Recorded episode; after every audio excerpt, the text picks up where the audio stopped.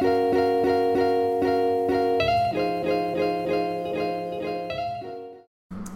onda, barrios? Bienvenidos otra vez a este podcast que se llama Café y Bocetos. Soy Esaú Figueroa, de Esaú Figueroa Art, y me encuentro aquí con Robin Moreno, excelente ilustrador, y nos va a contar un poco de su historia y de cómo ha llegado en este punto en su carrera. Nos encontramos aquí en un cafecito de la zona del Tec y vamos a disfrutar mientras, como siempre, dibujamos y sketchamos a ver qué sale, ¿no? No, Robin, antes que nada, muchas gracias por estar aquí. No, hombre, muchas gracias a ti por invitarme y pues a tus órdenes. Perfecto, Lo que pueda aportar este podcast, ya he Claro. estado viendo varios de tus videos y están Ah, sí. geniales. Excelente, excelente. No, pues es que esa es la idea. La idea es que la gente que esté interesada en hacer esto eh, vea la experiencia de los demás o escuche un poquito de su historia ¿no? y que vaya agarrando lo que le vaya sirviendo, ¿no? Excelente. Eh, y como, como te decía, generalmente estamos dibujando lo que sea, pero se va, se va Se va haciendo, se- uno se va olvidando mientras más se está metiendo en la plática, ¿no? Saber qué pasa. Eh, ¿A ti normalmente qué te gusta dibujar? Mira, a mí me gusta dibujar. Yo tengo un, un pequeño problema con mis dibujos, ¿no? ¿Por qué? Entonces, normalmente veo que mucha gente como que tiene un estilo, ¿no? Ujú. Entonces yo siempre había tratado de, de encontrar un estilo ¿no? Ujú. en, en dibujar. Pero ya caí en la cuenta que no tengo. Entonces, tienes ningún estilo? O mm, sea- no considero. Entonces se me hace que yo o dibujo cartoon o cómic o lo que el cliente pida, ¿no? Pero así como que mío, mío, todavía no lo, lo, lo abrazo, ¿no? Entonces, este, pues me gusta dibujar, eh, sketcheo mucho y boceteo bastante, ¿no? Eh, pero últimamente me ha dado a hacer este, como que ilustraciones de cine o de la película que está de moda, ¿no? Esa que dices, ay, no manches, acabo de ver Godzilla. Bueno, déjame hago algo de Godzilla. Y Pero que es- ese ha sido como que el, el hit. ¿no? Ya, precisamente, eh, digo, eso es el tipo de ilusión que yo te he visto que has hecho, pero, eh, digo, en cuanto al estilo, ahorita también entramos en ese tema, pero para los que no te conocen, eh. ¿nos puedes contar un poquito cuál es, eh, digamos, eh, tu rama o a qué, a qué le tiras un ¿A poquito más en la ilustración exactamente? Bueno, mira, yo de profesión soy diseñador gráfico. Ujú. Estudié, como te mencionaba ahorita, en el Instituto Profesional de Arte y Diseño, que es- sus siglas son IPAD, ¿no? Como IPAD, si ajá. dijeras iPad. Ahí estudié arte diseño y publicidad. ¿no? Ujú. Este, sí, es una, una carrera de, de normal. Y ahí ya se rompió. Los nervios, No sé. aquí. Este, pero soy diseñador gráfico. Me especialicé un poco en lo que es la ilustración publicitaria. Entonces, básicamente, terminando, a mediados de la carrera, me comenzó a caer jale de ilustración. Entonces, fue ilustración de, de- Te vas a reír un poco con lo que te voy a decir, pero como que abarcó un poco el área de los payasos de fiestas infantiles. ¿En serio? Sí, O sea, empezaste a hacer ilustraciones para ellos. sí, de Te- repente... Te cayó uno y te siguió cayendo otro Sí, y otro y otro. salieron, no sé de dónde salieron tantos payasos. Entonces Sí. comencé este, a trabajar para payasitos. Entonces, mi primer cliente fue uno que se llamó Frijolitos Pintos No, no, no lo conozco. y, este, y Pati Patines. Entonces, Está con menos el, el nombre. El nombre. Total, este, comenzó a trabajar para, para infantiles. Mm, ok, ok. Entonces, sí, sí, para la gente que vayan pensando, yo creo que es un buen ejercicio. A ese payasito yo, yo creo que le hice como unas 500 ilustraciones.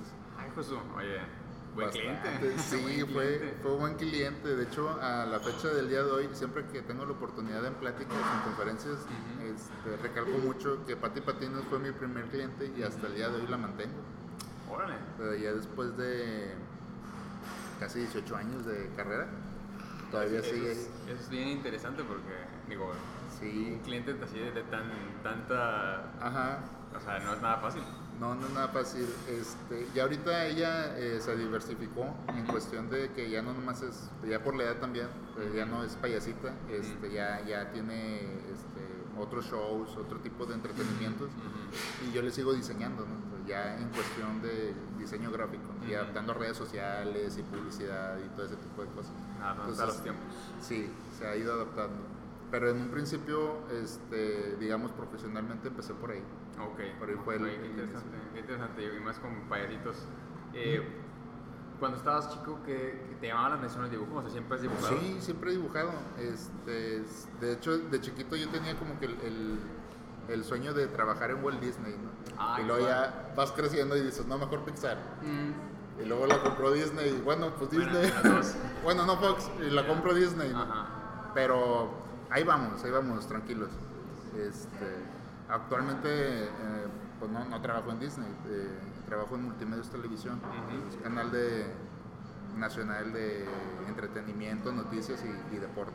Sí, para, para todos los que no son de aquí. Para los eh, que no son los de que son de aquí muy- la conocen perfectamente. Eh, Sí, Canal 6, a nivel nacional creo que está. Entonces ahí este, ya me desempeño como director creativo de diseño gráfico en, el departamento de arte y diseño. Ok, ya tengo unos añitos ahí, Ujú. ya, ya este, estamos a cargo de, de un equipo de trabajo, de 13 personas más o menos. Súper bien. Sí. Pero entonces cuando estabas eh, chiquitito siempre te ha gustado dibujar. ¿Y qué dibujabas? Este, pues fíjate que por el nombre, que eh, mi nombre real es ese Robin Moreno, no es apodo. Ok, y mucha gente piensa que es Robin. Yeah. Es- sí, salí de la primaria y muchos todavía me preguntaron, ¿y cuál es tu nombre de verdad? Y yo, no, así me llamo. Así me llamo, vato. Sí. Pues, Entonces, Soy un superhéroe. eh, pues ya sabes, ¿no? Niño ochentero. Crecí con las mismas caricaturas de los ochentas de todos, ¿no? Ujú, Mazinger claro. Z, He-Man, aquí, mira, aquí estás dando en el Y- cocoro. y en los noventas igual, digo, este, yo ahí sí me alejé un poco de, de lo que le gustaba a los demás, ¿no? Que era Dragon Ball. Ujú. Entonces a mí yo no fui muy, fan de No te Dragon tocó. Ball. No. Este, sí, sí fui fan más de, de los cómics americanos que de otra cosa, pero lo que nos tocó dibujar a todos en esa época se me hace que también me tocó a mí. Este, pasé por todos los procesos, ¿no? De- sí, también dibujé Goku, pero para mis amigos, no para mí. Te lo pedían. Sí. Y, y en la escuela, ¿no? La, la típica que vendes tus dibujos a, Sí. a un peso, tres pesos, cinco Lo, pesos. lo que caiga. Y le empiezas a agarrar un poco de sabor el dinero. Entonces dices, como que por aquí es la cosa. Oye, entonces, desde chiquito, desde chiquito estaba haciendo tu business. Sí. ¿Cuál sí. es- qué, qué, qué recuerdas que te pedían más? ¿O tienes alguna así como, este, no, pues es que los compañeritos me pedían más Dragon Ball o me pedían, aunque no me gustara, o sea... Sí, los tazos, fíjate. Ah, los Este, tazos, ya no me acordaba de eso, güey. Los Sí, Looney sí, sí. Tunes, y Sí, los ya ves que estaba mucho de moda el diseño de los pantalones bombachos y las Sí, camisetas. sí, sí, Entonces, sí. como siempre llegaban los tazos de tamaño pequeño, no sé qué eran, 5 centímetros, algo así. Ajá. Entonces te pedía la misma raza que te lo hicieras grande. Ya, sí, porque Para estaba tenerlo. chiquito, ¿no? Entonces lo querían tener en, en los portafolios, en los folders, así. Que, oye, hazme este, este tazo pero grande, ¿no? Ajá. O de portadas para las libretas de tareas, ¿no? Ay, cómo no, en las libretas sí, güey, porque pues en ese entonces no había internet, güey. Entonces no había como que voy a meterme a bajar una, imprimirla, Sí. ¿no?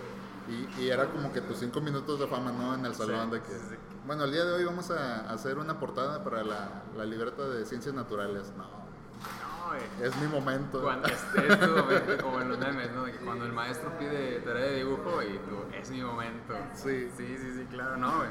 Indudablemente sí, sí recuerdo esos, esos tiempos.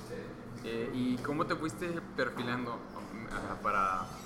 ¿Cómo decidiste, más bien, el dibujo que, que te, o sea, que te gustaba dibujar, Ajá. ¿cómo te fuiste yendo como para decidir, ah, este, yo siempre dibujé, entonces busqué algo que tuviera que ver, o cómo Sí. fue tu historia, o sea, cómo, cómo fue tu decisión? Sí, fíjate que este, afortunadamente tuve el apoyo de mis papás. Entonces, eh, mi papá siempre, él decía que tenía un sobrino o tío, no me acuerdo, que en su momento eh, dibujaba, no, no recuerdo muy bien la historia de que si dibujaba para Ajá. o está involucrado en algo de la tira del Príncipe Valiente, no sé si te acuerdas, Sí, sí, lo sé, sé. de ah, viejísima, salía en los periódicos.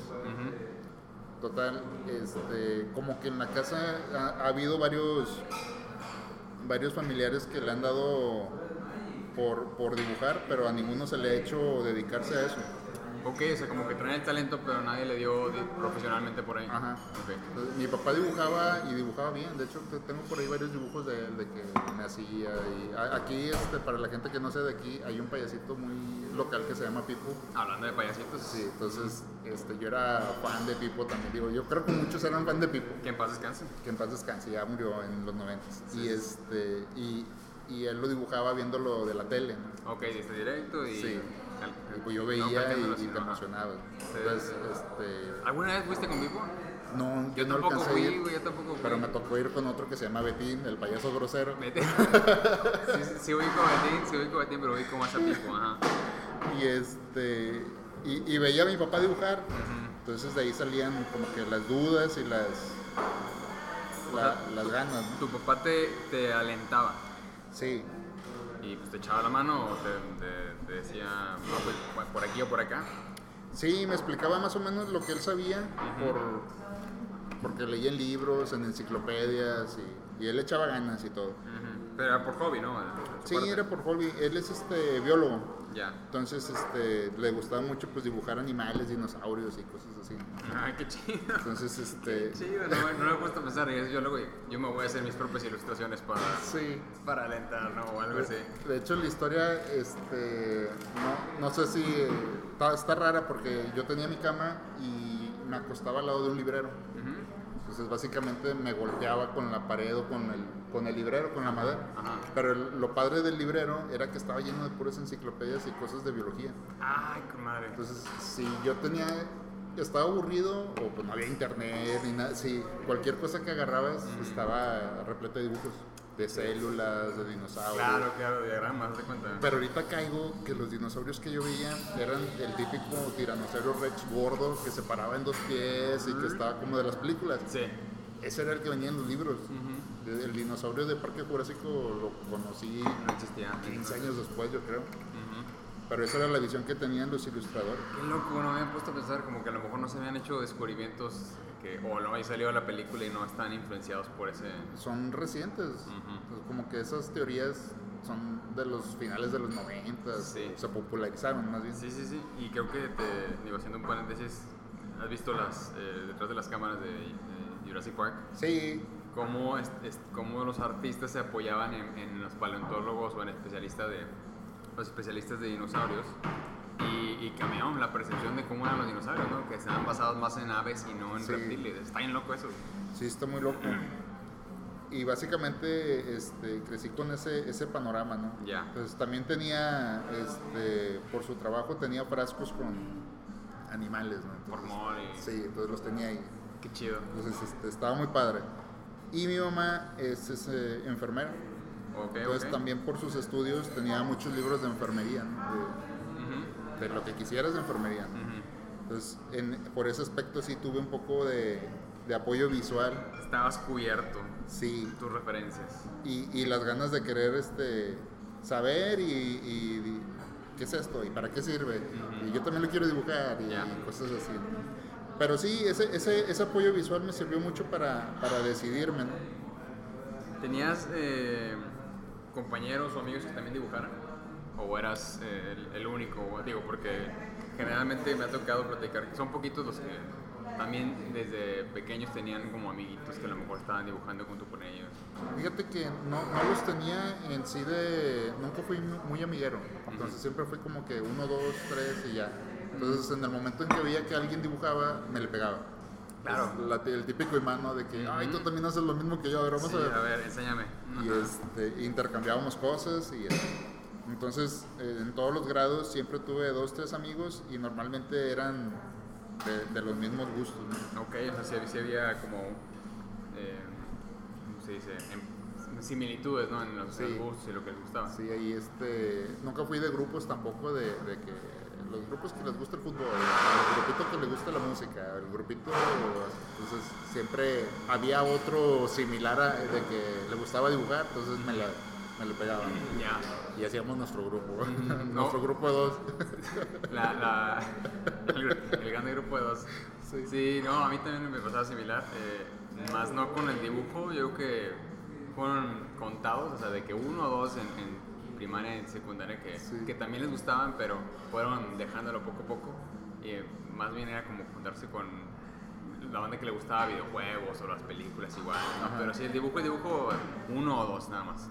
Sí, son, son escasos y, este, y hay que aprovecharlos porque le- en aquel entonces pues les aprendías lo que pudieran. Ujú. Es que es bien diferente ahora, porque ahora está como más eh, popularizado. Bueno, ¿a qué te refieres con segmentado? O sea, ya como que muy especializado, ¿no? Ujú. De que yo nomás hago esto y me dedico a esto, ¿no? Ah, ok, te refieres en el, en el- Sí, sí, bueno, yo me refería más en el aspecto de que en ese entonces como que no había tanto, no estaba tan popularizado el, el gusto por las artes o por, por Sí. la cultura popular. Sí, este, no estaba muy popularizado como dices y también este, no, no era del agrado de muchos porque no sé si te tocó a ti, pero a nuestra generación fue, fue, se me hace que fue la última, la, la que se fusionó con la tecnología. Sí, sí, sí. Y este- Nos tocó, de- yo quiero pensar que nos tocó lo mejor, güey. Sí, fue- fuimos el- la colita, ¿no? Ajá. Y a la par, este, mi abuelo, que era ministro, era pastor de iglesia, Ujú. siempre me dijo que me iba a morir de hambre si me dedicaba al dibujo. Ah, sí. Y- Yo también lo he escuchado. Y fue como que el, el boss de que, Ah, ah, sí. ¿por qué? Ok. Y, y la misma rebeldía de llevarle la Ujú. contra de que, "Ach, pero ¿por qué me voy a morir? Si, Ya. si estoy viendo que, el- que las películas de Disney son bien famosas, Ujú, porque dices que la gente se muere de hambre de eso, ¿no? ujú. Entonces fue un impulsor este, muy importante, ¿no? Eh, Está, está interesante que menciones que tuviste a alguien que te, te- bueno, indirectamente te animó a, a continuar para probar, Sí. ¿no? Para probar de, oye, ¿por, por qué? Si yo estoy viendo otra cosa, porque eh, sí, lo, sí lo he escuchado que en las entrevistas que me cuentan, ¿no? Que hay, pero no me ha tocado que alguien me dijera directamente de que es que yo tengo a alguien que me dijo que no Sí, podía sí, y yo le quise demostrar. Sí, no, mi abuelo era de, de la vieja escuela, ¿no? De que estudia para contador. Sí. Mi mamá, Ah, enfermera. Tú, tal. Sí, sí, sí, no. Él claro. era pastor de iglesia. Ujú. Entonces, nos llevamos muy bien y todo. Este, ya falleció mi abuelo, este, le tenía mucho aprecio, lo quería mucho. Pero en ese aspecto sí me, me decía que me iba a morir de hambre, ¿no? Eh, pero en aquel entonces pues no había carreras como ahorita de animación o de ese tipo de cosas. Ujú. Y sí, sí me enfoqué un poco más a lo que era el diseño. Es que no había tanto, no había forma, tanta formalidad en, en- en Sí. todas estas áreas, ¿no? Y cada quien generalmente cuenta como le fue en la feria. Entonces eran otros tiempos. Sí. eh, El, hay cuenta que lo que salió ahorita del tema de la escuela de Macrel, Ujú. pues, mi papá ya lo conocía, porque ya tenía este, como 30 años de que te enseñaban a, a- a las artes, eh, óleo, acrílico, acuarelas, y él quería que yo estudiara ahí para dibujo, ujú. pero pues, yo, yo me negué al principio, Ok. entonces ¿Por ya- rebel- rebelde o qué? pues sí, ya era la, la temporada de que no, qué hueva, no, ir a cursos. Ya. Este, yo creo que estaba en la secundaria por ahí. Prefería quedarme a dibujar en la casa o a ver caricaturas o cosas así. ¿no? Claro. Pero ya llega el punto en el que te, te ponen contra la pared de que ahora sí, ¿qué vas a estudiar? Ojalá o patines o qué onda. Sí, entonces me acordé de esa escuela Ujú. y, y su, su parte profesional pues la escogí ya como carrera. Ok. Y sí, o sea, realmente te, te muestran las técnicas básicas y, y tradicionales y pues no, de ahí te agarras, ¿no? Entonces estudiaste en esa escuela también. Sí, o sea, no, no en Macrel, que es la parte técnica, sino en la profesional. Que Ah, es que me dijiste que había dos, ¿verdad? Sí. Ok, ya. Entonces sí, sí me tocó estudiar. De hecho, este, casi al finalizar la carrera, es- me agarraron para dar talleres de dibujos para niños en Ok. Macrel los sábados. Ya. Entonces ahí estuve dando clases también como dos años. Ok, chido, chido. Pero esto ya terminando la carrera. Sí, terminando la carrera. Ok. Ya casi al finalizar. Ya. ¿Cuánto duró esa carrera? Dura, todavía dura, dos años y medio. Dos años y medio. Y cuando decidiste estudiar esa carrera, ¿era lo que esperabas? O sea, ¿te, te decidiste estudiar la carrera porque te querías dedicar al dibujo o querías estudiar o, o por dedicarte al diseño gráfico? ¿O cuál era Ah. el proceso de pensamiento ahí?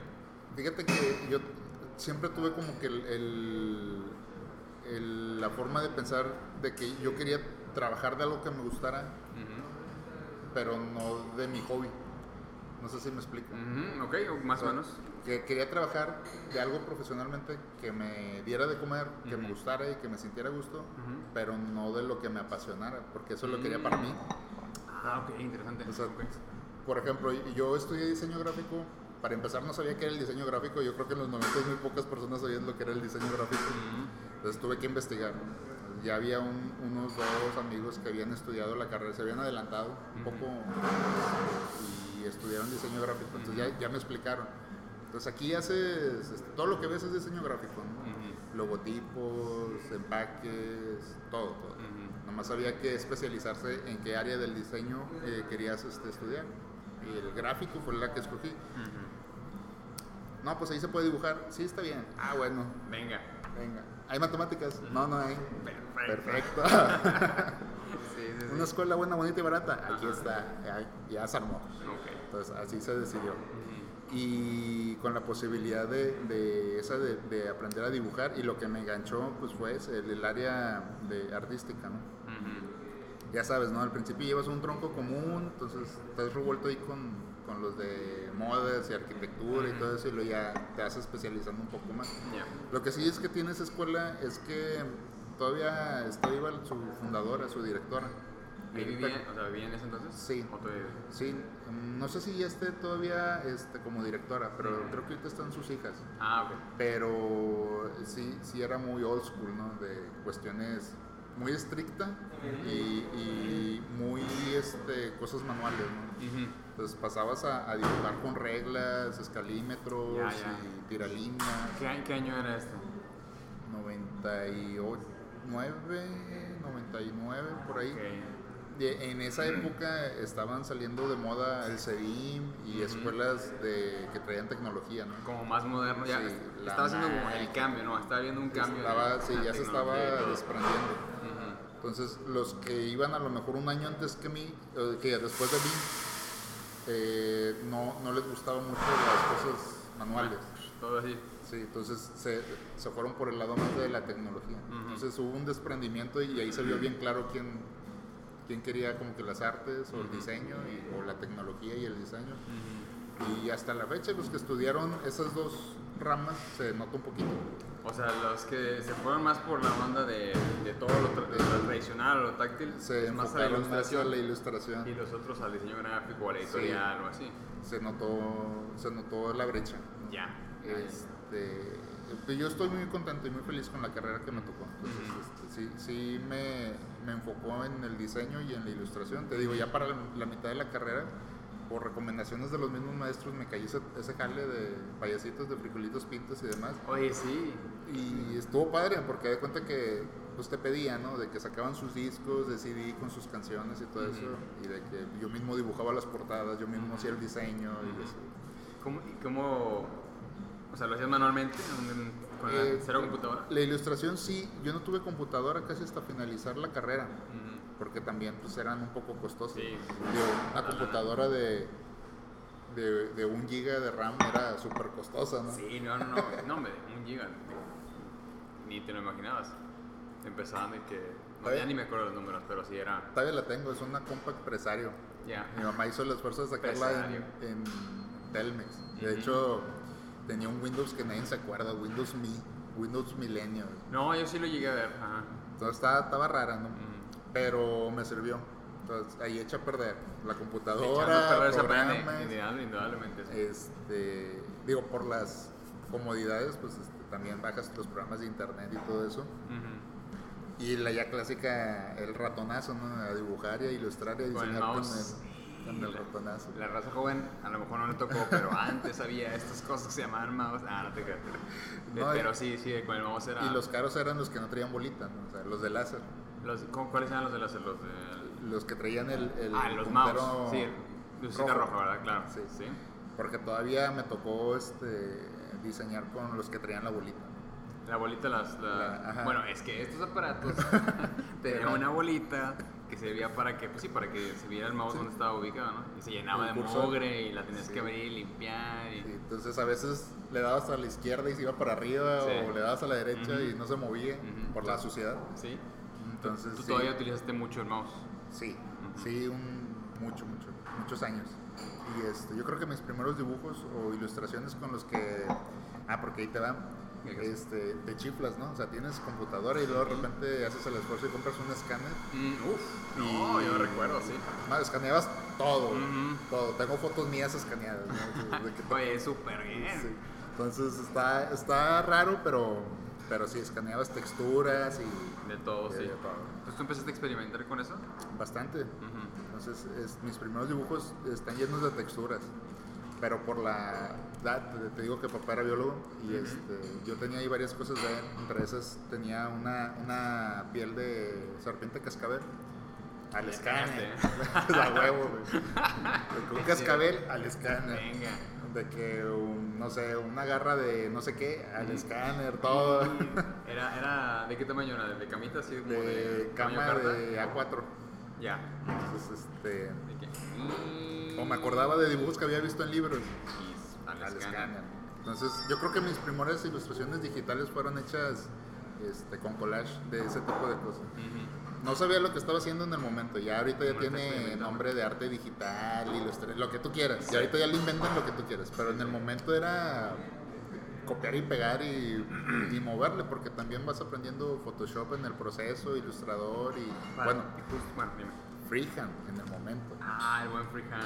El buen Freehand. Está bien. pues, El, el amigo de todos los ¿Qué, ilustradores. qué era el freehand para, para todos los chavos que están escuchando esto? Freehand era un programa de vectores que era muy este, apreciado en las imprentas para el diseñador, porque para el impresor lo chido era tener Corel, ¿no? Porque Sí. ahí Ay, el conflicto. sí, sí, Corel el Draw todavía existe y tiene su suite, este, pero es más preciso al momento de sacar las, las salidas para prensa. Este, facilita mucho para el impresor, el diseñador de imprenta. Pero para la- el diseñador de que le gustaba la ilustración o los logotipos, el freehand era Victoria, ¿no? para no hacerte la historia larga, este, pues lo compró Adobe. Entonces lo fusionó con Illustrator Ujú. y ahorita Illustrator pues tiene muchas cosas de Freehand. ¿no? Sí. La gente que no agarró Freehand no, no conoce, de repente aparecieron ahí, Ujú. pero al que sí lo tocó como a mí, este, yo sí sé distinguir qué cosas fueron de Freehand y se pasaron al Illustrator y ya. Se hizo un Frankenstein ahí, Ujú. más Illustrator que Freehand, pero pues sirve para lo mismo. Sí, sí, a mí también me tocó el, el, la transición de... La- Yo usaba freehand, yo amaba el freehand, yo, yo trabajé en, en agencia también. Sí, era Sí. una delicia. Y me tuve que forzar a, a aprender a ilustrar y ahorita pues ya lo utilizas y Normal. es el estándar, pero en ese entonces sí fue como, ¿por qué me lo quitaron? Sí, sí, sí, sufrimos mucho. Ujú. Y bueno, aprendí primero Corel, luego Freehand y luego ya Illustrator. Y hasta la fecha Illustrator. En, en cuanto a softwares, que me estás contando que estás aprendiendo de estos o aprendiste esos, el Photoshop, o sea, ¿qué pasó? ¿Qué, qué pensaste cuando te, te presentó alguien en Photoshop? O, Sí, eh, porque el- para- yo me acuerdo que para mí fue un, a ver, ¿qué es esto? No, O sea, es una No, de hecho lo revolución. y era algo científico, ¿no? Ujú. De que lo veías y, ah, muchos botones, Sí. ¿a qué le pico? Eso es lo, eso es lo primerito siempre. En inglés, todo en inglés. Y si no sabías inglés, pues te Pues valió, ajá. y veías. Primero conseguirlo, después cómo lo instalo. Y en segunda, pues cómo lo aprendes. ¿no? Y Me imagino. Sí, eh, afortunadamente yo tuve un amigo que ya falleció, Juan José Meléndez. Este, él tenía su, fue compañero de, de escuela y también este, tuvo su agencia de publicidad. De hecho, estudió diseño pues nomás por el papel, porque decía, yo ya tengo mi agencia de publicidad y qué, qué oso que no tenga un título. Entonces, este, lo estudió más por, por, por eso. Pero él tenía un poco más de conocimiento y fue el que, el que me enseñó a hacer Photoshop. Me apoyó mucho en, en la cuestión técnica de computadoras y pues estoy muy agradecido con él. ¿verdad? Este, en su momento cuando yo llegué al punto de que quería colorear cómics o dibujar o ilustrar, este, me le acerqué mucho a él. Entonces, este, sí, básicamente me dijo tres cosas que nunca se me van a olvidar. A ver. Pues, le picas aquí, creas un layer, le picas aquí, creas otro layer y en el fondo pintas. Y ya. Y va. Y yo así, lo sí.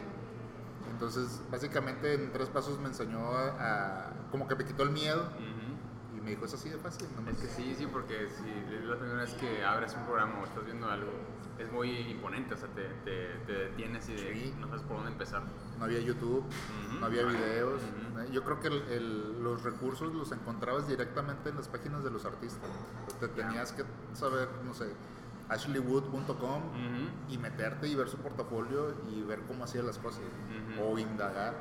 Había DeviantArt en ese entonces, ¿qué año, ¿de qué año estamos hablando? Había DeviantArt, sí, Sí, se estaba muy, muy de moda. Sí, este, de los 2000, 2001, 2000, sí. 2002. Estaba en su pleno apogeo de DeviantArt. ¿Y tú ya estabas haciendo ilustración o en ese entonces ya te había salido la carrera o estabas todavía en la carrera? Eh, yo acabé, me parece que en el 2002. Ok. En el 2000. Pero ya estabas trabajando con proyectos. Eh, sí, salí y estuve un poquito de freelance y agarrando proyectitos, ¿no? Entonces, este, de diseño y de ilustración. Entonces, este, también por esas fechas que fueron como en el 2003 más o menos, Ujú. Sí, 2002-2003 me apegué mucho a un grupo cultural, esa es otra. A ver. Que yo estuve estudiando mucho diseño gráfico, pero no sé por qué me comencé a juntar con el ambiente cultural de Monterrey. Ok, de que, de- o sea, la gente que De- se está pegada con los museos o con los eventos Sí, de... de exposiciones y Ajá. cosas así. Entonces me junté con un grupo que hacían una feria que se llamaba Feria Alternativa del Libro. Ok, Este, por azares del destino, ahí este, pues, hubo gente que estuvo participando en la feria del libro del tecnológico. Como que se salieron de ahí para hacer su propia feria. Y pues yo como diseñador fui a apoyarlos, ¿no? A ver qué onda, a ver qué es aquí, a ver qué, qué se puede hacer. Este, en el 2002-2003 hice mi primer muestra de ilustración digital. Ok, Entonces me recalcaba mucho que si era arte digital, pero yo estoy un poco, ahorita ya no tanto, pero en esa época estaba un poco peleado con la forma en la que se le mencionaba la ilustración. Entonces, porque no lo consideraba arte digital. tú no lo consideras arte digital. En aquel entonces. O sea, sí tenía que haber un- una brecha de esto es arte y esto es ilustración. Ok, Que digo que hasta la fecha la debe de haber. ujú, Hay muchas, yo creo que portadas o artistas de cómic o de ilustración que hacen un trabajo. Digo, tuve el, el trabajo de Alex Ross y todas las páginas es arte. Eso sí es arte. Pero a lo mejor ves, no sé, sin denigrar a, otro artista y sí es más ilustración de cómic. A lo mejor saca 20 páginas en una semana y Alex Ross se, se toma medio año en hacer un cómic. Sí, sí, sí, no, sí te entiendo. Eh, digo, y, y, mm, qué, qué bueno que lo mencionas porque no, no lo, normalmente no se piensa así, Ajá. sobre todo por cómo se refieren los artistas a sí mismos. Sí. Bueno, yo pienso que hay una, como una diferencia. Eh, por ejemplo, en Estados Unidos, si mencionas, el, el- cualquier artista puede decir, no, pues soy un comic book artist, ¿no? Soy un artista de cómic. Este, Y da lo mismo en el diseño, también les llaman artist design o, o algo. Siempre le ponen la palabra artista. Es, para allá iba, ¿eh? Sí. Como que le agregarle la palabra artista, como que te da un, otra connotación, ¿no? Como Sí. más de, de artes o, o de pintura o algo. o manual o no, Ujú. no sé. Y más en esa época. Entonces, este, cuando hice esas exposiciones, sí recalqué muy bien que era una muestra de ilustración digital. Ok, para que vieras la, la diferencia, ok. Sí.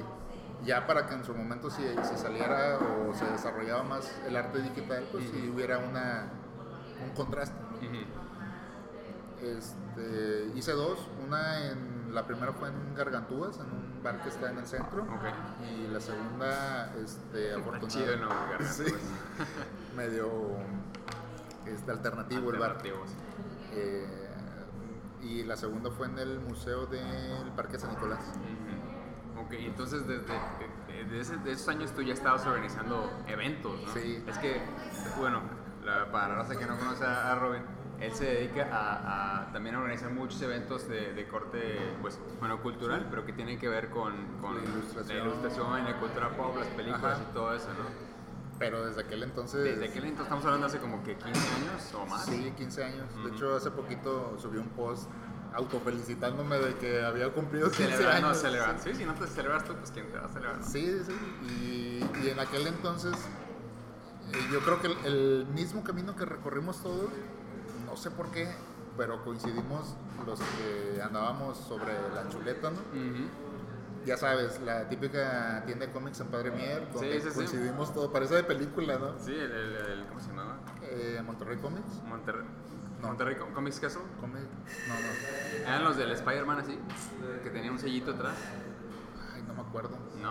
Ah, Bueno, Pero esa, está en. Padre Mier. Sí, sí, sí. Este, ahí conocí a, a Renato Guerra, a Baltasar Cárdenas, a Félix Villarreal, este, no me acuerdo quién más, pero conocí a muchos que ahorita todavía siguen haciendo cosas Sí, sí. y está muy padre, ¿no? Entonces una cosa lleva a la otra y pues conoces a Burto, a, Saludos a Bur, a saludos a, Carreño, saludos a toda la banda. toda la banda que todavía sigue haciendo este movimientos ¿no? y sigue trabajando en este tipo de cosas. Y pues por una cosa o por otra este, nos conocemos. Eh, sí, sí llegué a colaborar con alguno de ellos en, al- en algún tipo de, de fanzine y cosas por el estilo, ¿no? pero muy mínimo, más colaborativo que profesional. Entonces, yo sí me enfoqué más al diseño gráfico que, Ujú. que a la ilustración o al cómic. Pero no dejaste la ilustración, o sea. No, nunca la he dejado. ¿Cómo, ¿Cómo fue evolucionando tu, bueno, hobby? Porque es que, es que me, se me como grababa Sí. que tienes tu pasión y tienes lo que te gusta trabajar en, ¿no? Sí. Entonces, ¿cómo fuiste manejando ese aspecto sin dejarlo? Porque me imagino que es muy demandante tener ambas cosas. Era complementario. Ujú. Por ejemplo, este, ¿cómo te lo explico? De cuenta que ahorita mm, yo veo que está mucho de moda o se está adaptando el mercado más que sea de moda al freelancer, ¿no? al independiente y al emprendedor. Tú pones emprendedor y hay 20 videos en YouTube que te salen y todos hablan de lo mismo. Échale ganas si puedes. Este, El, el emprendedor slash influencer slash... sí, Yo te voy a decir cómo lo haces. Sí, entonces me, me da un poco de, de- Como que me sorprende un poco que 50 personas hablen de lo mismo, diferente, pero igual. ¿sabes? Y este. Y en su momento, por, no sé si por la educación que tuve o por la, la visión que tenía, de que yo siempre quise ser como que papá joven y trabajo estable y cosas así, entonces me, me fui más por ese lado. Entonces, ahorita también tengo, voy a cumplir 15 años trabajando en multimedios. De hecho, inauguramos el departamento de arte y diseño en la empresa. Entonces, sentamos las bases Chido. para la imagen gráfica de un canal de televisión y eso es muy padre. Claro. Este, pero el canal siempre lo he visto como el cliente número uno, como el principal cliente que me ha de comer. Y afortunadamente me ha permitido hacer y deshacer muchas cosas al mismo tiempo. Entonces se da cuenta que a la par del diseño eh, van saliendo trabajos de ilustración y los voy mezclando. Entonces ahí se va haciendo la alquimia, ¿no? Ya. Entonces, este, se- yo siempre he dicho que soy diseñador gráfico e ilustrador. Y ahí se, se mezclan las dos cosas que me gustan, el, la- el hobby y el profesional. Y ahorita como que el hobby eh, se volvió lo cultural, ¿no? Pero en los últimos, yo creo que seis años, siete años, Agarró más, más, más auge. presencia, sí. Ok, eh, porque yo me acuerdo, digo, la primera vez que te conocí fue en el Tributorama, ¿no? En el de más Eh, de Messenger Z, sí, exactamente. el. Justo, justo iba a salir la película de Messenger, ¿no? Sí, la, la, la nueva. Sí, la, la de La animada de japonés. 2016. Ajá, exactamente. Bueno, también para la, la chaviza. Y así no conocen a Messenger, pues están, están, están mal chavos, pero... Póngale Messenger Z 2016. Ajá, y, y ahí, o sea, ahí le sale, 2017 obviamente, sale. es uno de los este, original gangsters de los mechas. De hecho, Abuelito de Evangelion. Abuelito de todos los, los el- mechas que hay, ajá, Los que estén ahorita viendo en Netflix, bueno, Así es. conozcan al abuelito. Exactamente, ese y el, el otro que se llamaba Iron Man 36, o era un azul o algo así, Sí. que también salían en contemporáneos. Bueno, esos eran las- las- los robots con los que crecimos Robin y yo. Entonces, debido a estos eventos que, que realiza Robin, armó uno en tributo a esta película que iba a salir. Sí, un tributorama de, de Messenger Z. Así es, y como yo soy, bueno, a mí lo tengo en el corazón porque yo, yo recuerdo estar sentado frente a la tele viendo Messenger Z muchos años. Sí. Eh, yo dije, no, yo tengo que hacer mi, mi tributo, tengo que hacer mi participación para entrarle, ¿no? Y a raíz de eso, eh, yo, te, yo te conocí Y ahí. coincidimos después en varios eventos. Coincidimos después en el evento de Star Wars. Journey. Y en el de Movie Journey, Sí, ajá. también. Entonces, eh, bueno, yo considero que es muy importante también para que la raza vaya a estos eventos, digo, a los tuyos por supuesto, Sí, pero a más todos. eventos ah, para que siga conociendo gente y siga haciendo conexiones. O sea, la- la- El- las conexiones son vitales. El que este ahora le llaman networking, ¿no? Sí, el, el network, el- tienes razón. El Tienes la famoso razón. networking. Así es. Está muy padre, fíjate. Este, yo me quedé platicando ahorita contigo en el año 2003, 2004. Ujú. Eh, ya me desenvolví profesionalmente como diseñador y de estabas de- ilustrador. de lleno, Cayó ilustrador. trabajo de ya sabes, la- Sí. las mascotas para logotipos, este, concept art, este, storyboards, todo ese tipo de cosas. Entonces nunca dejé de, de dibujar. Ajá. Lo que sí pasó fue que en el 2004 este, me volví papá. Ok. Entonces ya para el 2005 ya era papá. Aquí está mi esposa por si, por si ven que volteo. no te dejará mentir. O sea, No te, no te dejará mentir. eh, claro. digo, a mí me avisaron en el 2004, ¿verdad? Que iba a ser papá. Ya para el 2005 ya era. Ya. Entonces, básicamente fui un papá joven.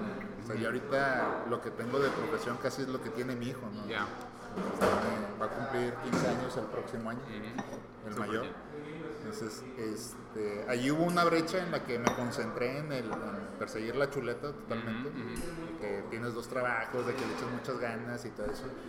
Y este, pues con tal de sacar a la familia adelante, ¿no? Al año siguiente, a los dos años siguientes nace mi otro hijo, este, Rocco, que es dos años menor. Y pues también igual. Ya para el 2011, para el 2011, eh, pues para esto yo tenía mi trabajo, en, tengo todavía mi trabajo en multimedios y, y te digo, me han apoyado mucho en el sentido de que eh, ya por la experiencia, por el tiempo y por lo que tú quieres ya existe una cierta confianza. Claro. Los comienzas a, a decir, oye, como que nos falta este apoyo en este tipo de cosas porque los chavos que están saliendo, o sea, échate un, un brinco del año 2002 que terminé la carrera al 2012 son 10 años. Sí. Ya pasaron una o dos generaciones de estudiantes que terminaron trabajando con nosotros y tú los veías que les faltaba algo. Ah, o sea, no, no, no traían el suficiente. Ajá. Entonces hay ciclos generacionales que van llegando y se van rotando en la empresa y los vas viendo cómo cambia la generación Ya. creativamente. Sí, como vienen, ah, creativamente. Yo pensé que te referías a que venían menos preparados. Vienen preparados a su tiempo. Ok. Por ejemplo, ahorita ya es otra generación que tenemos y viene muy tecnológica, ¿no? De que tú te tengo al lado y te pregunto, ¿cómo le hago para, y si tengo a un chavo de la edad de ahorita, Le de un texto. 22, sí, o, o te ve con cara de que, no, pues búscalo en internet. Y yo, ¿para qué lo busco si lo tengo aquí enfrente? O sea, como que ese tipo de detalles, ¿no? Este, bueno, eh, hice peticiones para que nos mandaran a cursos y a eventos. ¿A usted, o sea, a la, a la raza de tu departamento? Sí, pero pues lamentablemente el presupuesto nomás te daba para uno, para dos personas. Ya no, pues nos mandaban a nosotros y ya llegábamos y compartíamos la experiencia. Pero sí nos tocó que nos mandaran a, a Nueva York a cursos de Photoshop, Nice. a México, a ferias de diseño y de creatividad, a Guadalajara. No he ido, pero no, a México sí. Y este. a- ah, no, fue a Guanajuato. A Viva Diseño. Y, Como que tienes que actualizar, mantener actualizado, ¿no? O sea, Sí. ¿a eso te refieres? Sí, y se tiene que notar también en, en- en nuestro trabajo, porque hay algo bien curioso, que el trabajo que realizamos nosotros es diseño gráfico para la televisión y en ninguna carrera de diseño gráfico en aquel momento y 15 años después lo dan. No existe una materia de diseño gráfico para la televisión. Ok, ok. Entonces, yo he estado muy peleado en ese aspecto de que visualmente no te enseñan a, a diseñar para, para la pantalla. Tienes toda la razón. Hasta el día de hoy que empezaron a, a las redes sociales a ser muy importantes, que ahora se le llama este, marketing digital. Entonces, siempre ha existido la publicidad en internet, pero nunca había existido para diferentes plataformas como teléfonos, tablets, para pantallas grandes, chiquitas, verticales, horizontales, que al Sí, final sí. de cuentas son, son tus áreas de trabajo, de oportunidad. Todo. Entonces, eso no existía en aquel momento y hasta la fecha sigue, sigue sin, sin existir en el diseño gráfico. A lo mejor lo más parecido es el diseño web o por ahí. Entonces, este, en el 2012 fuimos a una feria de, de diseño en Guanajuato y vi muchas cosas que se podían hacer aquí en Monterrey. Entonces re- regresé muy inspirado por, por todo lo que vi y este, decidí hacer un evento aquí que se llamó Creativos Monterrey. Ya. Entonces Creativos Monterrey, Lo- sí lo vi anunciado por ahí. ¿sí lo viste? O sea, sí he visto que lo anuncias. Bueno, empezó como un evento en Cintermex Ujú. y, y la idea era juntar a, a los creativos para, para compartir todos sus, sus tips. ¿no? Sí, experiencia y todo eso. Ajá. Se hicieron dos eventos y la verdad sí está, es muy impresionante el desgaste que te da durante un año un evento de ese tipo. y el dinero que le inviertes. ¿no? Ok, o sea, no es, no es, No este, es cualquier no, cosa. enchiladas, ¿no? Sí, entonces yo creo que, que sí necesitas dedicarte 100%, 100% a eso, si te quieres dedicar a hacer eventos de ese tipo. Y este, en mi caso, ya para el tercero, eh, yo siempre lo, lo pimponeo con mi esposa y con mi familia, porque eso es tener un trabajo, más tener tus trabajos de freelancer, más aparte lo que te digo, el querer volver el otro otro hobby y tu cosa principal. O sea, es, es como tener un tercer trabajo, o sea, definitivamente. Ajá, sí. Y no, dije, no, espérame, estoy haciendo, no sé si estoy haciendo bien las cosas o qué es lo que estoy haciendo, pero me voy a detener tantito y ese esfuerzo que yo le meto a ese evento se lo voy a dedicar a mi familia. Claro, balance. Entonces, ese año nos fuimos a Disney. Ah, ok. Entonces estaban los niños como de 10, 12 años Ujú. y este, en lugar de invertir ese dinero y ese esfuerzo y ese tiempo en ese evento para llegar a la comunidad o aportar o verlo como negocio como tú quieras, lo enfoqué en mi familia. Hay que. Sí, es importante, claro. Y pues digo, es algo muy, muy diferente, ¿no? El, el sentimiento. Las dos son satisfacciones, pero creo yo que me dejó más satisfecho la familia que el trabajo. Sí, sí, sí. Total, trabajo ya tenía. Sí. o sea, dices, Está bien tener chamba, pero también hay que balancearlo, ¿no? Sí. Y este, entonces dije, bueno, voy a seguir con Creativo en Monterrey, pero más tranqui. Y en ese momento ya estaban pegando redes sociales, Facebook y todo eso. Y pues bueno, vamos a darle, pero está bien apoyar y todo, pero vamos a balancearlo. Como. Déjame, te pregunto algo, Robin, porque está interesante. Tu. Por lo que me estás platicando, estoy viendo que tú has visto la evolución de cómo ha ido Sí. eh, avanzando, uno, la tecnología, dos, los medios, y tres, eh, la gente que va saliendo de estas carreras, ¿no? De diseño gráfico. ¿no? Ahorita no nos, enfocamos tan- no nos hemos enfocado tanto de ilustración, más bien al diseño gráfico. Eh, tú Ok, bueno, ¿qué le, qué le comentarías a la banda que está escuchando esto, que, por- que le gusta tanto la ilustración como el diseño gráfico? Sí. Eh, ¿qué, o sea, ¿qué les comentarías a ellos de algún consejo que les quieras dar, así en general? En general, eh, que aprendan mucho de las personas que están detrás, detrás de ellos, detrás unas dos generaciones antes. Pues no lo digo que a mí, sino a lo mejor gente que tienes un papá o un tío que, que aprendan mucho de la forma de trabajar. Porque ahora con las eh, nuevas redes sociales está mucho la inmediatez. Sí. Que es, yo no tengo nada en contra, al contrario, trabajo en un canal de televisión y el material de noticias y todo el material que se hace no es para mañana, es para hoy. No es para hoy en seis horas, es para hoy ahorita. Es para ayer. Sí, Ajá. es, chocó una pipa y explotó. Necesitamos una recreación en 3D ya. O sea, No es- necesitamos resultados inmediatos. Si tú creías que el diseñador, el publicista, la agencia de publicidad o el arte tenía una inmediatez de mañana, eh, trabajar en televisión es ahora. Entonces, yo sé muy bien lo que es el- el- la urgencia del trabajo para, ya, para comunicar. Pero eh, lo mismo pasa con el WhatsApp, ¿no? De que mucha gente tiene el WhatsApp y, y piensa que toda la gente tiene pegado el teléfono a la mano y te debe de contestar cuando tú le mensajes. O sea, sí, piensa que siempre estás disponible. Sí. Está bien, pero no siempre, ¿no? Está bien que sí, pero no. Sí. Entonces, este, yo creo que, que hay que hay que checar muy bien eso, porque a veces la misma inmediatez no te deja eh, dedicarle el tiempo al que merece el trabajo en curso. ¿no? Ya, no, y estoy súper de acuerdo contigo. Eh, digo, cada generación crece con circunstancias diferentes, ¿no? Pero es, es muy bueno tener un, un input de alguien que lo está viendo desde afuera y que ha visto toda esa evolución, ¿no? Sí. Este, sí. Me ha tocado que me hablan por teléfono y me dice, oye, hay que hacer un gráfico. Sí, está bien, ahorita te lo hago. Oye, eh, te espero aquí para que lo hagas. Yo necesito las dos manos para diseñar, no puedo estar con una mano aquí con la otra.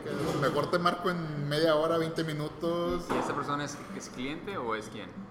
en el mismo trabajo. Ok. Este, y los clientes, eh, lo que aprendo ahí lo aplico fuera. Ujú.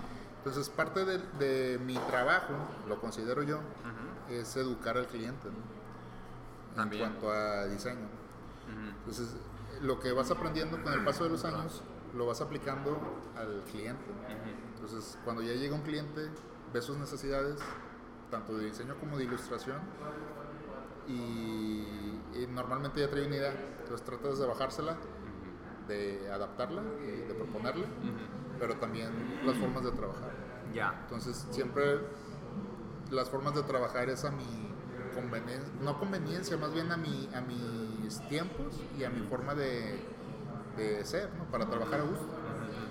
Entonces ahí entra el, el factor este, presupuesto, dineros, tiempos, todo, y trato de manejarlo bien, o sea, que se estabilice y que nos convenga a ambos. ¿no? Claro.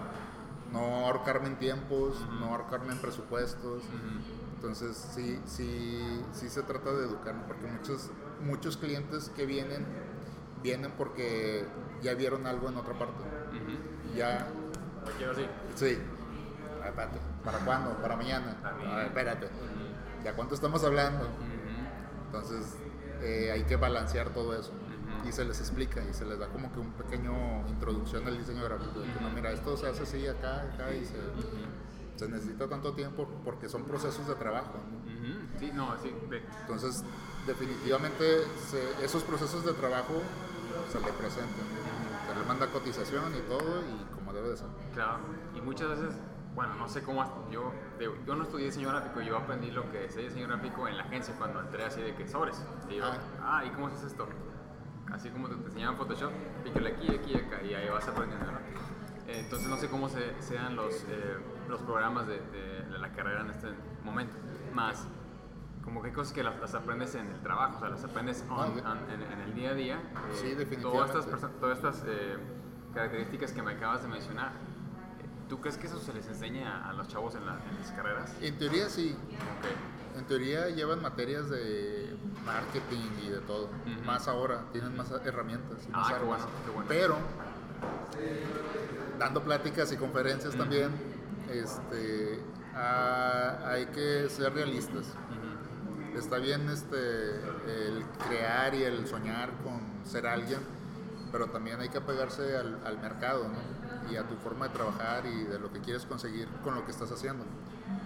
La típica pregunta que me, que me siempre me dicen es, este, ¿y cuánto ganas?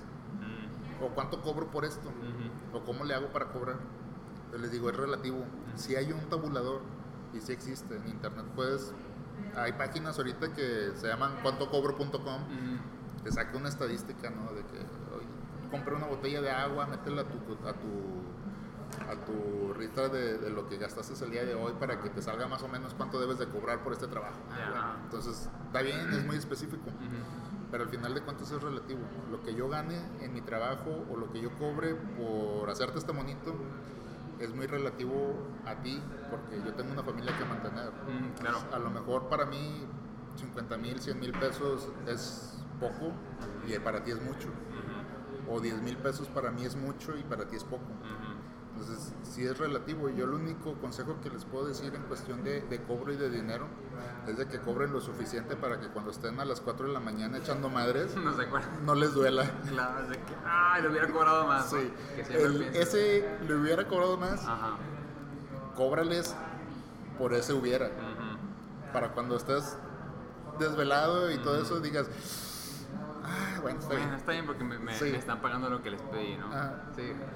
Y ya de ahí, este, sí, adáptate al mercado y, a las cotizaciones que están en el momento y en lo que tú quieras, pero, pero sí es relativo. Ya, no, y, este, y la- depende también de la situación de cada quien, ¿no? La empresa, digo, no es lo mismo, una empresa chica, una empresa grande, el proyecto, lo que tú quieras. Ujú. Pero sí me preguntan mucho eso. Perfecto, no, es, es excelente consejo, ¿eh? Y, digo, no, no, no me había tocado platicar de este, de este Sí, tema. no, pero- no sé, eh, digo, mucha gente que va saliendo de la carrera a lo mejor quiere ganar en el diseño gráfico ahí este eso no me gusta a mí pero digo ahí este como que va saliendo y eres diseñador gráfico junior senior Ah, sí, sí, y tabuladores, sí ¿no? tabuladores ahí en la oficina no los tenemos Ujú.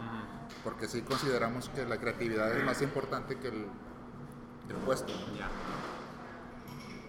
Entonces este, salen queriendo cobrar mucho, cotizándose mucho y a veces no, no sé, la gente no lo paga. Ujú. Entonces agüita. Ujú. Entonces les digo eso, es relativo y tranqui. Se van dando las cosas. Claro, como lo vas avanzando, vas ganando tanto experiencia como Sí. portafolio, como clientes, y eso te va ayudando, ¿no? Una cosa va llevando a la otra. Ujú. Fíjate, yo entré a trabajar ahí en Multimedios este, con una carpeta física de todo lo que te dije que hacía, Sí. lo imprimía. Ya. Entonces yo tenía una carpeta como así de gruesa, Ujú. así para que se vea, este, de cosas que imprimía y esa, esa carpeta este, la llevé físicamente al, a Multimedios. Un amigo, Nico, este, fue el que, el que me recomendó ahí.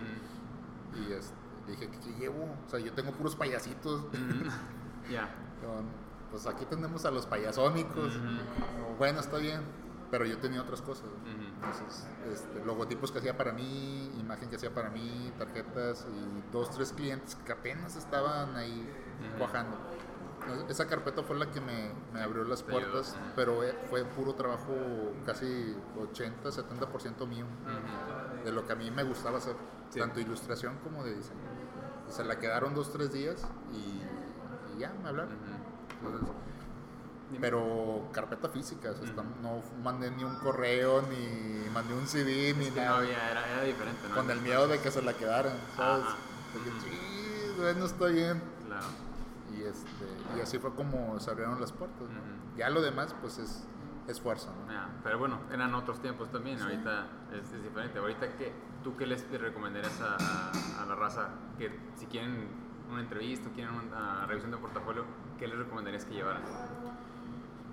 Pues bueno, eh, en su caso, si lo tienen una tablet con un portafolio este, bien organizado, ¿Ok? ilustración, diseño, arte, video, postproducción, lo que hagas. Y ahorita un, un creativo en general hace varias cosas. ¿no? Dígase, puede ser colorista, dibujante y tener de hobby artes plásticas. Y ya en el momento puedes ir platicando con el entrevistador este, qué es lo que necesitas, ¿no? qué, qué, necesi- qué- qué es lo que quieres cubrir con esas, esas cosas que te está pidiendo. ¿no? Porque a veces este, se presta mucho que tú vas a un trabajo, una entrevista, y ellos buscan más. Mm, Ok, o sea, más de que- lo que le estás mostrando. Ajá. Ok. No sé si te has fijado que en, en- en- digo, no sé si te has dado eh, a la tarea de ver anuncios de que Ujú. se solicita. Ujú. Normalmente te piden 20 cosas que hagas y te pagan bien poquito Ah, sí, sí, y cosas así. Claro. Y que te piden que la las- Biblia, las, ¿no? las calificaciones secundarias, Sí, y la receta de no sé qué.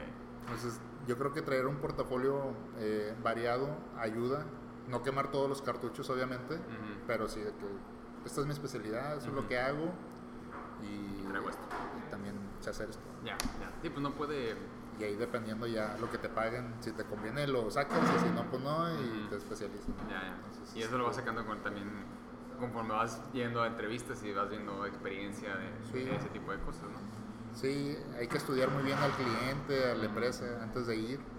Este, tener muy limpias y muy cuidadas tus redes sociales Mm. pues, con lo que Es publicas. también. Entonces, este, me ha tocado ver este, gente que llega y deja su Facebook. O sea, pues entras a su Facebook y lo ves al chavo de fiesta siempre y dices, "Ah, ay, a ver. ching". Eh, este, no sé, es libre y loco, le gusta mucho el fútbol y los tigres, o este viaja mucho y así, entonces Ya. como que no, no, no está mal, está muy bien, pero a lo mejor para el perfil que se ocupa, pues no, entonces prefieres este, ver a alguien que, que cuide más su, sus tiempos, ¿no? Ya, oye, eso no lo había, no lo había pensado, ¿eh? Es que me ha tocado entrevistar gente también para el, el mismo departamento. Ujú. Entonces, si, si buscas a alguien un poco más estable eh, profesionalmente, a lo mejor. Ok. Pero lo notas en sus redes sociales y ya independientemente de lo que diga su currículum este, y que el trabajo sea muy bueno, este, ya eh, también es un, es un tip que te puedo dar. Claro, claro, lo tomas en consideración el, el- Sí. el- si el candidato tiene. para el trabajo presencial. Para el- nosotros no, no contratamos este, freelancers, ni independientes, ni outsourcing, le llaman ahora. Este, pero yo creo que en el outsourcing es más por proyectos y no tienes tanto problema. Ahí sí tu trabajo y tus tiempos es lo que... entrega y resultados. Eh, bien. sí, claro. Ahí está muy bien, pero para si vas saliendo y quieres un trabajo para ganar experiencia o ir escalando, Ujú. pues sí, cuida mucho tus redes sociales con lo que publicas. Ya, y esa es la otra también, si, si vienes saliendo o estás terminando la carrera o, o lo que tú quieras, tienes que, tienes que ir buscando esa experiencia, ¿no? O sea, y es, eh, a veces hay que empezar donde se empieza, Sí. y de ahí vas subiendo, pero sí tienes que empezar lo, lo más rápido que se pueda. Sí, sí, sí, y se nota, o sea, se nota luego, luego la gente que estudia por compromiso de estudiar, o por decir, o porque ya no supo qué estudiar y entró a la carrera y después se arrepienten en el futuro y terminan estudiando otras cosas, Es muy, o, muy o la misma vida los va zarandeando. zarandeando y ubicando a la gente que ve y dice, no, yo quiero hacer esto porque me apasiona o porque me gusta, o que quiere eso de base para después de ahí seguirle, ¿no? Este, sí, sí se nota. Fíjate que tocando ese tema, a la par de Creativos Monterrey nace Tributorama, que es el proyecto que practicamos. Sí. Este, está muy, muy padre. Digo, si tienen chance de entrar a Facebook y buscar Tributorama, este, entren. Eh, en sí es hacer fan art de las cosas que te gustan, como dijiste ahorita de Messenger. Sí, sí, sí. Y ese proyecto este, nace con, con una idea muy loca porque me junté con cuatro amigos para hacer un, un showroom de arte Sí. en Coworking Monterrey, no sé si lo conozcas, Sí. con Iván. Este, total, el proyecto no cojó muy bien, pero una de las cosas fueron hacer este, galerías o tributos ilustrados para traer gente al showroom. Entonces, se, se desarma el grupo de nosotros y yo me quedo con esa idea del- de los tributos ilustrados. Ujú. O sea, me hacía muy como que sobre tributos ilustrados, tributorama ya, se quedó.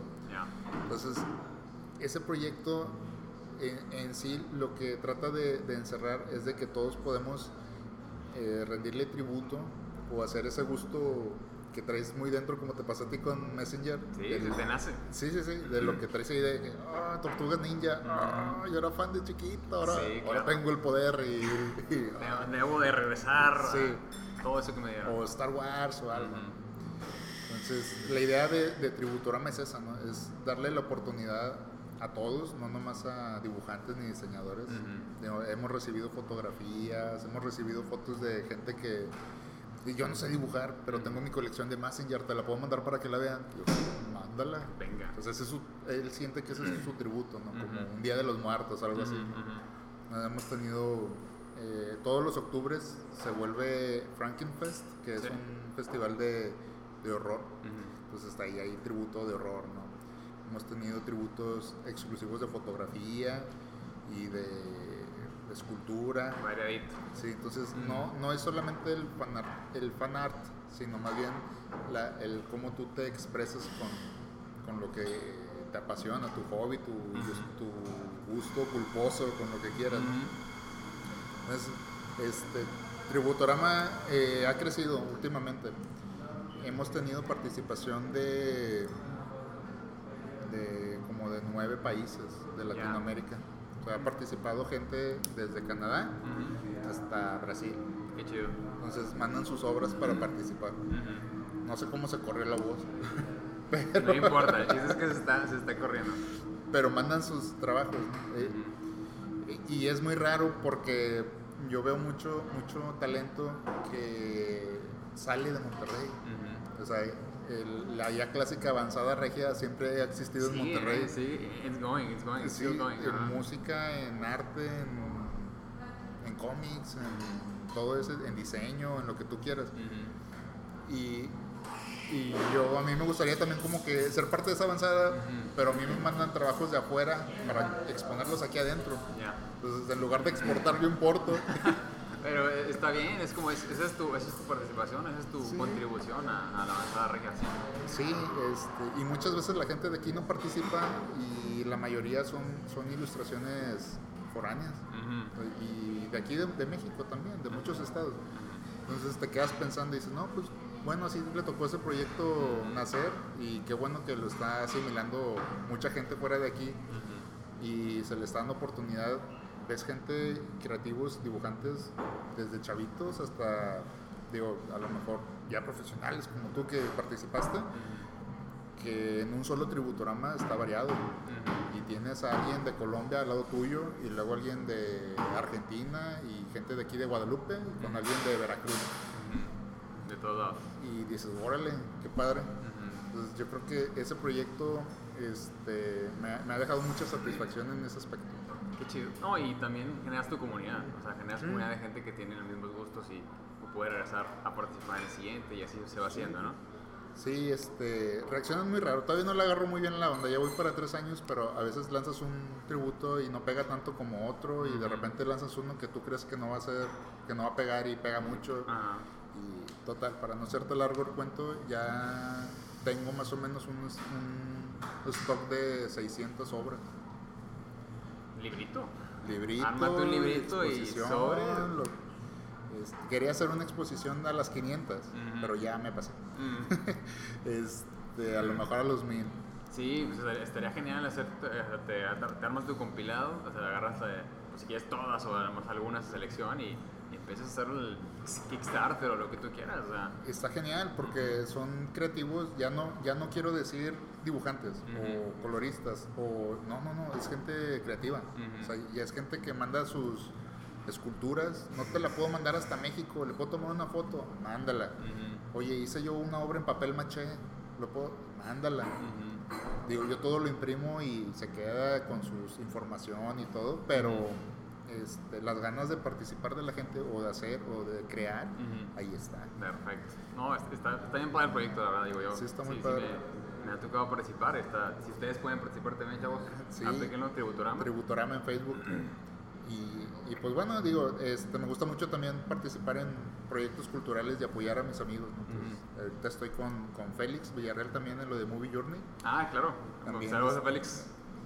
Este, también trae ahí este, un buen cotorreo con las películas. ¿no? Entonces, Sí, sí, me ha sí. tocado colaborar varias veces. pues ahí te he visto también. Sí, ahí, ahí andamos también. Y conoces raza, digo, eso es el networking. Es necesario, es necesario. Sí, pero básicamente estos 15 años a, a eso me he dedicado, ¿no? Entre un pie en lo profesional, otro pie en mis, yo le digo mis trabajos por fuera o mi freelance Ajá. y en lo cultural.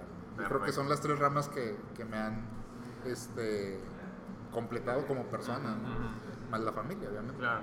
Y es lo que, me, lo que me- se me está quedando a mí de, de toda esta plática, de lo que lleva tratar de balancear todas esas áreas de la vida y que tienes que mantener un balance, pero que puedes atender eh, tanto lo que te gusta como lo que te apasiona y, y ese balance con, también con tu vida, ¿no? Que es, es con la como lo vida que- personal, ¿no? Exacto, la vida personal, lo que todo el mundo medio... Sí, sí es importante. Este, en la semana hay un día sagrado y eso es el sábado. O sea, siempre desde toda la vida que nacieron los niños, ya ellos saben que el sábado es de ellos.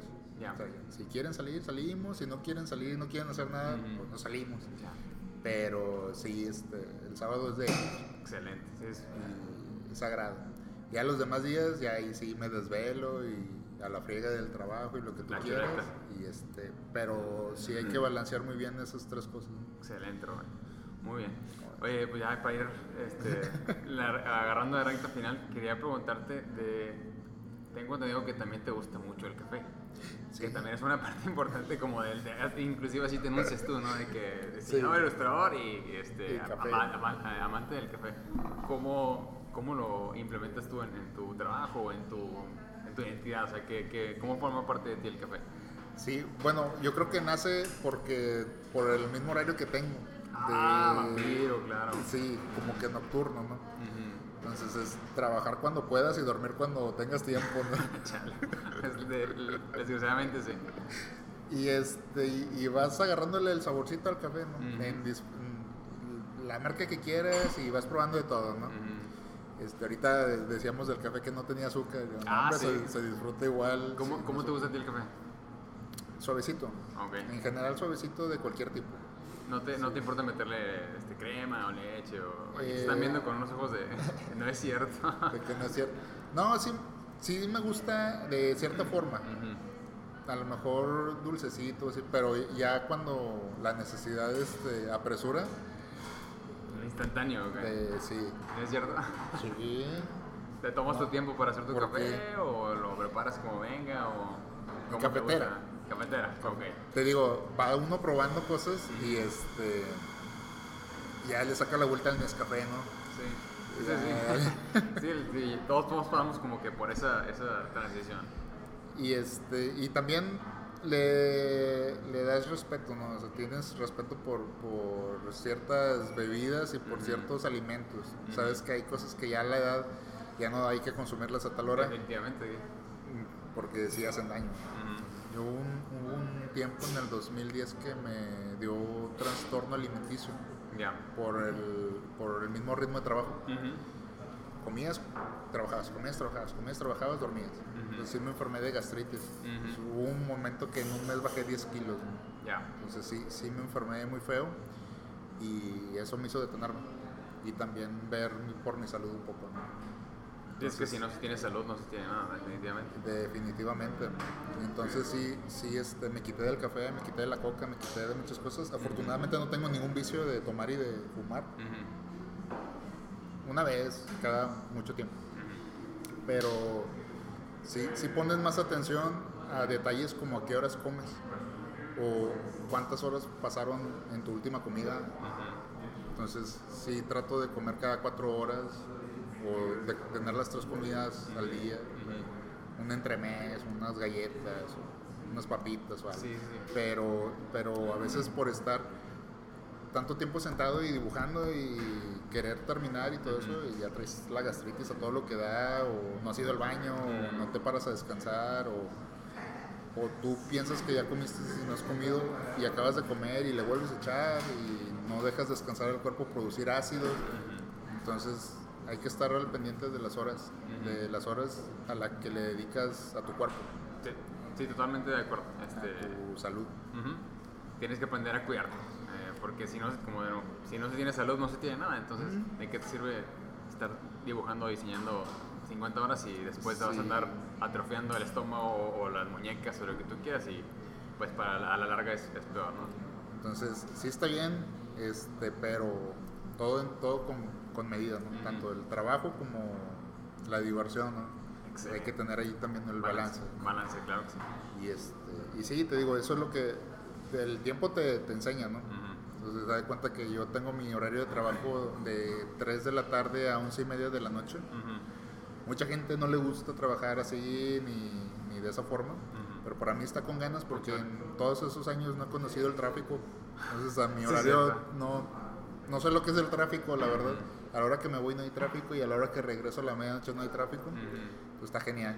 Hago 15 minutos a todos lados. estrés. Sí. El estrés es de otro tipo. Sí, y llego y ya sé que de 12 a 3 de la mañana puedo trabajar a gusto y sacar lo que tenga que sacar. Me duermo, en la mañana me levanto a dejar los niños a la escuela, me echo otra siestecita o le adelanto el trabajo, los proyectos, ya, me preparo. A veces alcanzo a comer en la casa, a veces como en el trabajo, pero me voy. Ya. y ya. Pero sí trato de balancear el, te digo, no, no lo veo como un trabajo de planta godín, porque es bien divertido, la verdad no, no se siente, entonces, Ujú. acabo de voltear y ya tengo 15 años ahí, no sé en qué momento. Ya, así pasó, así pasó. Y, y la verdad la gente que ha estado ahí pues se ha divertido mucho. Afortunadamente hay un dato curioso, A ver. que de las generaciones que te digo que han pasado, este 99% de las personas no han sido corridas, todas han ido por emprender. Ah, ¿en serio? Ah. Entonces, este, hay mucho creativo que ha estado trabajando con nosotros y se va para crecer. Excelente. Entonces, ponen su empresa, su agencia de publicidad, su negocio de impresión y eso está muy padre Claro. porque no los corremos ni se, va- se van a lo mejor por el factor quiero más que por otra cosa. Perfecto. Entonces está, está muy padre, ¿no? El ambiente que manejamos es muy divertido y, y se, se presta mucho al, al jugar con la creatividad. ¿no? Excelente, excelente, mi Rubén. Bueno, pues ya para, para acabar, Sí, te quiero hacer una pregunta que les hago a todos, que es, si tú pudieras hablar con el pequeño Robin de 11 o 15 años, sabiendo lo que sabes ahora, ¿qué le dirías? Eh, pues que lo hicimos, yo creo. Como Dora lo hicimos. Sí, lo hicimos. Sí. Eh, una gran satisfacción que, que, me queda en la vida es este que mi abuelo me, me, llegó a ver trabajando de lo que me gustaba. Ah, excelente. Entonces a sus 81 años, 80 años, este, ya me vio con mi familia uh -huh. y vio que estuve trabajando en una empresa sólida, uh -huh. de, viviendo de dibujitos que salían en la tele. Claro. Entonces este, me deja mucho, mucha satisfacción el poder haber... Eh, sí se puede. Sí se puede. Eh, y seguir, seguir, seguir haciéndolo y seguir apoyando a la raza que, que, que, presente lo que también sabe hacer y que en otros lugares les han cerrado la puerta, uh -huh. este, tanto en mis proyectos como en los de mis amigos. ¿no? Entonces está, está, está muy padre. Yo creo que el Robin de, de hace muchos años estaría, no se lo imaginaría. Excelente. Pero no, no dejamos de dibujar nunca. Genial, genial. Muy bien, Robin. Perfecto. Pues bueno, chavos, eh, con esto terminamos esta, este episodio de Café Bocetos. Quiero de nuevo agradecerle a, a Robin por estar Hombre, aquí y contarnos su historia. Eh, ¿Dónde te pueden encontrar? ¿En las redes sociales o en tu portafolio? ¿En dónde te pueden buscar? Sí, yo tengo una, una página de internet que es como un desván. O sea, okay. no, no, está nada organizada, pero si quieren ver cosas mías, este, uh -huh. robinmoreno.com. Okay. Este, ahí está mi portafolio, cosas que hago eh, culturales uh -huh. y un poquito de más. Perfecto. Este, y si quieren ver el lado más cultural, está creativosmonterrey.com. Ahí están los proyectos culturales. Ahí está Tributorama, está este, todo lo demás. Drink and Draw, está... Perfecto, Tributorama. Sí. Digo, digo este, Creativos Monterrey. Creativosmonterrey.com. Ahí pueden ver este, muchas actividades que realizamos pues cada mes, cada dos meses. Excelente. Bueno, si quieres vamos a mostrar lo que alcanzamos a hacer porque Ay. la plática se, se, se agarra. Estuvo buena. Estuvo buena, por cierto. Yo, yo hice Ahí. por aquí ah, unos mira. marcianitos. Sí, con unos ojos ahí extraños. Muy bien. Y yo hice un, un Rafael ahí más o menos. Un Rafael. A la, a la mitad. Genial. Perfecto. Pues bueno, Warriors, esto fue Café Bocetos. Eh, nos vemos en la próxima y Never Give Up, Never Surrender. Hasta la próxima. Bye.